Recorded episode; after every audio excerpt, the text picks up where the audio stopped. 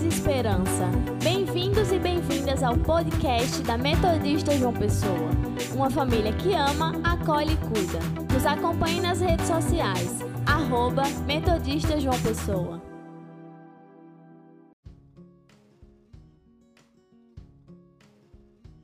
Após desembarcar, lavavam as redes. Continuamos a refletir sobre o texto da pesca maravilhosa e o complemento do primeiro versículo nos apresenta duas importantes lições. A primeira, o desembarcar, e a segunda, a lavagem das redes, ou consertavam as redes, como diz algumas versões.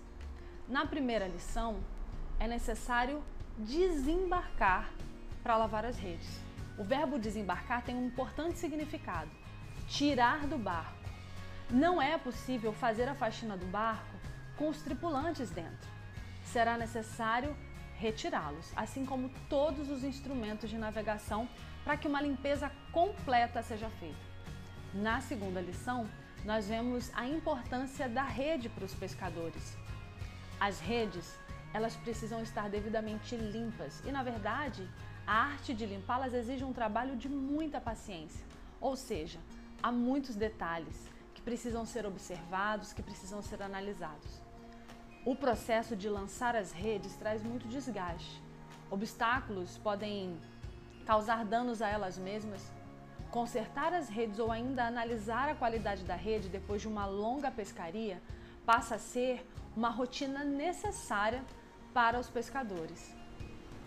O pescador, ao consertar as redes, está recebendo procedimentos e, igualmente, preparando-se para uma nova jornada. O pescador sempre sonha com um novo dia. Consertar as nossas redes nesse tempo de quarentena, nesse tempo de isolamento social, pode significar tantas coisas, mas eu queria destacar a possibilidade de trabalhar o perdão em nossos corações. Você hoje está dentro de casa com a sua família.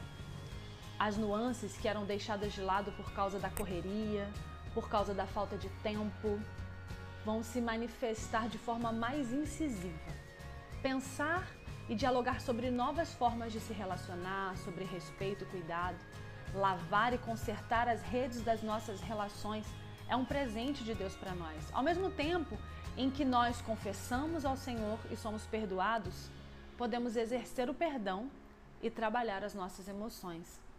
Assim como estamos parados, avaliamos, reconhecemos, confessamos e seguimos no caminho da maturidade.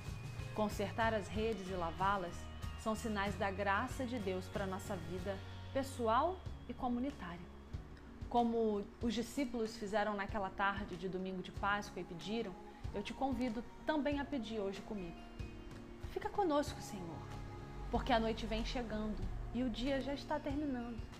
Fica conosco para esclarecer as nossas dúvidas, para acalmar os nossos temores, para mostrar-nos o caminho. Fica conosco e consola-nos em nossas tristezas, sustenta-nos em nossas fraquezas e santifica-nos com o teu Espírito. Fica conosco todos os dias e para sempre. Amém.